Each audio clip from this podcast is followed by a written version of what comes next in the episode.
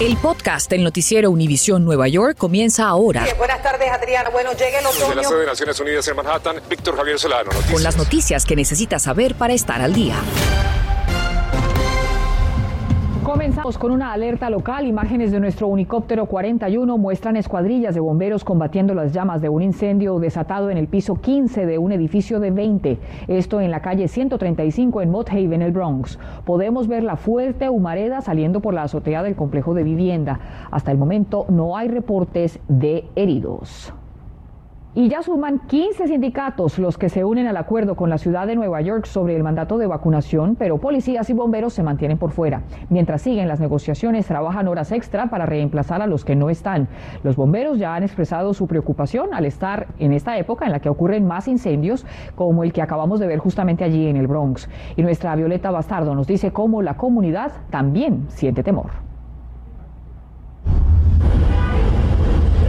Policía y los bomberos no han querido firmar este acuerdo que lo beneficia de no vacunarse contra el COVID-19. Están en la misma situación que nosotros estamos con el resto de los empleados eh, públicos de la ciudad. Nosotros llevamos un acuerdo y ellos quieren una extensión para que se le permita más tiempo para que los policías y los bomberos puedan aplicar para las excepciones que existen sindicatos aceptaron el convenio de las autoridades que da a sus empleados plazos hasta hoy 5 de noviembre para aplicar a las excepciones religiosas y médicas y mientras obtienen una respuesta podrán seguir trabajando haciéndose pruebas semanales. Sin embargo, los policías y bomberos sin vacunar están exigiendo más tiempo. Y esos que no apliquen hoy no van a poder seguir trabajando y no le van a pagar sus salarios, empezando hoy. Univisión 41 contactó al Sindicato de Trabajadores 237 que representa a los empleados públicos. No había algún representante disponible. Por otro lado, la alcaldía de Nueva York ve como un triunfo el acuerdo que evita que los empleados públicos sean separados de sus funciones. Miembros de la comunidad expresan temen lo peor si llegaran a necesitar el servicio de emergencia de la ciudad de Nueva York. Una llamada a los bomberos y a los policías podría marcar una gran diferencia. ¿Qué usted opina, señora? Bueno, yo opino que si eso sucede, que será de nosotros porque si no hay bomberos ni hay policía, ¿qué va a hacer la ciudad? Ante este escenario, ¿qué usted le pide a las autoridades? Le pediría eh, utilizar el método de la persuasión y el convencimiento. Siempre y cuando sus alegatos médicos y religiosos sean legítimos. Actualmente hay 9.000 bomberos y policías que se rehusan a vacunarse. Desde Washington Heights, en Nueva York, Noticias Univisión 41. Violeta, gracias. Y la empresa Pfizer anuncia que su píldora experimental para tratar el COVID-19 disminuye la tasa de hospitalizaciones y muertes y solicitará la autorización para el uso de la píldora a la FDA y a reguladores internacionales tan pronto como sea posible, algo que podría tardar semanas o meses. El estudio se realizó entre 775 pacientes que vieron un 89% en la reducción de hospitalizaciones o muertes comparado a aquellos que tomaron pastillas de placebo. Y el Departamento de Salud del Estado de Nueva York lanza una nueva guía sobre la vacuna para niños de 5 a 11 años. El sitio ny.gov, diagonal Vax for Kids, responde a las preguntas más frecuentes y provee recursos para aquellos que buscan información adicional. Actualmente, centros de vacunación masiva estatales no administran la vacuna para niños en este grupo porque la gobernadora cree que es mejor que acudan a su pediatra o farmacéutica. Y este domingo retorna la tradicional maratón de la ciudad de Nueva York número 50, después de haber sido cancelada en 2020 debido a la pandemia. Nuestra Damaris Díaz en vivo desde el punto final de esta corrida en el Upper West nos cuenta cuáles serán esos protocolos a seguir durante este evento y nos tiene un invitado muy especial. ¿De quién se trata? Adelante, Damaris. Hola, ¿qué tal Adriana? Muchísimas gracias por la paciencia. Aquí estamos en vivo y la ciudad de Nueva York está haciendo ya los últimos preparativos para este gran evento. Como sabes, el año pasado se tuvo que cancelar y este año arranca con todo. Obviamente no vamos a tener los 50 mil corredores, pero sí vamos a contar con unos 30 mil corredores de aquí de Nueva York y de todas partes del mundo. Y nosotros tenemos a uno muy, pero muy especial, nuestro amigo y también compañero, colega Rafael Bello. Emocionado. Emocionado sobre todo porque representa a Univisión 41, a Nueva York, a la comunidad hispana. Y sobre todo mi tercera ocasión en, esta, en este caso, pues a correr también con el frío y después de haber interrumpido un año a consecuencia de la pandemia. Ya tienes el número, sabemos que hay protocolos en esta ocasión. Sin duda, la seguridad ante todo, la salud ante todo, tenemos mascarillas para estar antes del evento, después del evento, durante, estaremos corriendo con cierta distancia, hay 20 mil corredores menos, quiere decir que habrá cierto espacio, también más estaciones de hidratación, habrá estaciones también para eh, utilizar gel eh, satinizador, o sea, todo lo necesario. Prueba de vacunación. Prueba de vacunación. Y tenemos que mostrar la prueba antes de entrar. No es la prueba negativa hecha durante las últimas 48 horas. Es correcto. No es obligatoria la prueba de vacunación, pero sí de un negativo o una o la otra. Muy, pero muy emocionante. Esta noche en solo a las 11 vamos a compartir también algunos tips para todas las personas que quieran venir a apoyar a Rafael Bello y a 30 mil corredores que van a estar aquí y ustedes podrán hacerlo a lo largo y ancho de los cinco condados les recordamos que también van a haber muchos cierres en las carreteras este domingo, así que hay que tener mucha paciencia, mucha precaución. Rafa, muchísima suerte. Haciendo Facebook Live, busquen Univision NY el domingo, estaré haciendo Facebook Live para ustedes. Regreso contigo, Adriana. Un abrazo a los dos, muchas gracias. Vamos, Rafa, aquí, de aquí, te hacemos toda la barra. Estás escuchando el podcast del noticiero Univisión Nueva York. Y continuamos nuestra cobertura de la conferencia Somos Puerto Rico, donde hoy se dieron cita el alcalde de la ciudad de Nueva York, Bill de Blasio, la gobernadora Kathy Hochul y el alcalde electo Eric Adams, entre otros líderes. Y en vivo desde San Juan, Alejandro Condis nos cuenta cuál es el motivo de estas visitas. Adelante, Alejandro. Adriana, sin duda alguna, un día muy ocupado durante este viernes en la conferencia Somos Puerto Rico. El objetivo de la visita básicamente era trabajar en base a los hispanos, tanto de aquí de la isla como de Nueva York. Tercer día de la conferencia Somos Puerto Rico y comenzamos en San Juan desayunando. I just moved from Las Vegas. Oh, you'll like New York better. Allí nos encontramos al líder de la mayoría en el Senado Federal. The most vibrant Puerto Rican community. Nos hablaba de la importancia de estar en la isla del encanto porque según él, puertorriqueños, dominicanos, los latinos somos el futuro de Nueva York. And Cubans too, ¿no? cubano too. Y los cubanos como yo también, me aclaró riendo.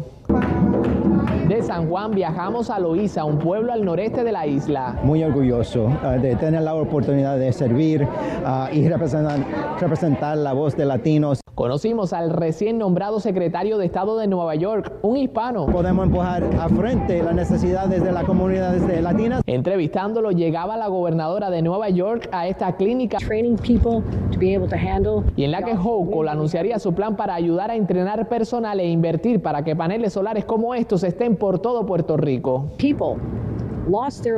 Dice que tras el azote de fenómenos meteorológicos, muchos murieron en medio de los apagones y la ayuda que ofrece Nueva York es para que la isla esté preparada y clínicas como esta en Loíza tengan independencia energética. Después de una pandemia y en el caso de Loíza de continuas inundaciones, hay que trabajar con la salud mental de nuestra gente. La alcaldesa de Loíza agradecería la ayuda que también consistirá en el envío de 40 especialistas en salud mental para apoyarlos. De vuelta a San Juan, la tarde terminaba con la llegada a uno de los eventos del alcalde electo de Nueva York, Eric Adams. Alcalde electo, acabas de ganar las elecciones el pasado martes, ya estás llegando a Puerto Rico días después, te vas a ir a República Dominicana. ¿Qué significa esto para la comunidad hispana de Nueva York? Donde el encargado de la Gran Manzana desde este enero aseguraba que devolverá a los votantes hispanos el enorme apoyo que recibió para ser elegido, porque el progreso de una persona en Nueva York no puede estar limitado por el idioma que habla. Y en este salón ya casi todo está listo porque aquí se va a realizar la recepción de clausura de esta jornada, la tercera. El evento final será este domingo. Yo soy Alejandro Condis. Regreso contigo, Adriana. Muchas gracias a nuestro Alejandro allí desde San Juan, Puerto Rico. Bueno, y si está usted pensando comprar un auto usado, tenga cuidado porque algunos concesionarios estarían aprovechándose de la escasez en el mercado. Nuestra Berenice Garner nos cuenta cómo caer o mejor evitar esos abusos. Comprar un auto está más difícil que nunca. Los nuevos no se consiguen por la ruptura en la cadena de distribución por la pandemia y los usados están que no se pueden tocar. Estaba con la ilusión de tener carro, no, no, no me di cuenta. Telmo compró su primer auto, pero presta atención para que no salga atropellado. Era un precio y después cuando fuimos el cierre, todos nos fueron subiendo, subiendo y total nos salió como con 10 mil dólares más. Terminó pagando 37 mil dólares por esta camioneta que originalmente se la ofrecieron por 22 mil y no sería el único afectado. El Departamento del Consumidor demandó dos concesionarios por estas tácticas abusivas. A una persona le cobraron hasta 8 mil dólares más de lo que le habían inicialmente prometido.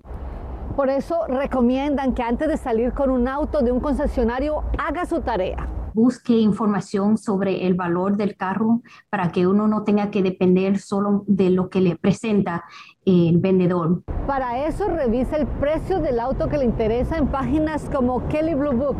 Aquí debe ingresar la marca, modelo, año y millas. Este calculará y le dará el precio del mercado. ¿Tú hiciste la búsqueda? No, no, nada, no, no. ¿Sabes cuál es tu interés? El 7%. Wow. Otra cosa es hacer una preaprobación del préstamo con su banco y no se deje convencer de cambiarse a otra institución financiera. Y cuando le muestren los papeles... Revisar los documentos que le presentan, lléveselo a la casa y asegúrese que no le añadieron nada. Recuerde que Nueva York, si hizo su negociación en español, deberá darle el contrato en español y jamás se sienta obligado a tomar una decisión. Tú tienes dos días para arrepentirte de devolver el carro. Oh, bueno, pues eso no, no lo sabía. Después de todo, recuerde que la compra de un auto es la segunda inversión más grande de un consumidor, así que no lo maneje a la carrera. Garner, Noticias Univisión 41. Bueno, y en estos días padres de familia deberían estar recibiendo el reembolso por los almuerzos escolares que sus hijos no recibieron mientras estudiaban de forma remota. Como regalo del cielo llega la segunda ronda de este año con dinero de la tarjeta PEBT por las comidas que sus hijos deberían haber recibido en la escuela durante los meses que estudiaron remotamente. Y es que lo que tengo en mis manos es una tarjeta del Estado conocida como EBT que le daría cientos de dólares justamente ahora que se acercan los feriados si su hijo está matriculado en una escuela pública o charter de Nueva York. Y porque queremos ayudarlo, llegamos a este sector de nuestra gente para asegurarnos que sepan que ese dinero estaría llegándoles en cualquier momento. dinero? Son dólares. Muchos ni lo sabían. ¿Tú, tú eres, tienes Medicaid? Sí.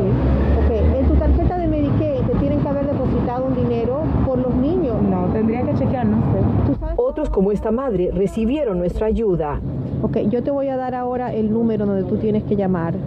Eh, estuve en la calle conversando con la gente y la gente no sabía del programa. ¿Cómo puede ser posible que no lo recibieron? Les aconsejamos de que eh, se contacten con las escuelas eh, que también ellos podrán aconsejarles eh, cuándo más o menos podrían esperar eh, que, que, este balance aparezca en sus tarjetas. La organización No Kid Hungry, que aboga para que niños no tengan hambre, nos dice cómo este dinero ayuda a nuestras familias. Actualmente, uno de cada seis niños en Estados Unidos están en riesgo de pasar hambre. No importa si no tiene estatus migratorio, el dinero se deposita automáticamente en su tarjeta de Medicaid o le enviarán una. Una familia puede recibir hasta 1.320 dólares. En total se han dado tres entregas de dinero. La primera distribución fue en otoño del año pasado. La segunda empezó a repartirse en junio de este año y la tercera se emitirá ahora en otoño. Si usted por casualidad ha perdido esa tarjeta, no se preocupe. Nosotros hemos creado una sección donde puede llamar por teléfono, averiguar cómo recuperar esa tarjeta y también averiguar cuál es el estatus de su dinero. En Manhattan, Nueva York, Mariela Salgado, Noticias, Univisión 41. Y la Administración de Alimentos y Medicamentos, FDA, alerta sobre miles de casos de irritación severa en los ojos, mayormente en niños menores de 5 años por el uso en casa de antibacteriales de manos a base de alcohol. Según la agencia, el Centro de Control de Envenenamiento recibió más de 3.600 casos desde enero de 2018 a abril de 2021. La agencia recomienda que la mejor manera de prevenir infecciones es lavándose las manos con agua y jabón al menos 20 segundos. Gracias por escuchar el podcast del noticiero Univisión Nueva York. Puedes descubrir otros podcasts de Univisión en la aplicación de Euforia o en univision.com diagonal podcasts.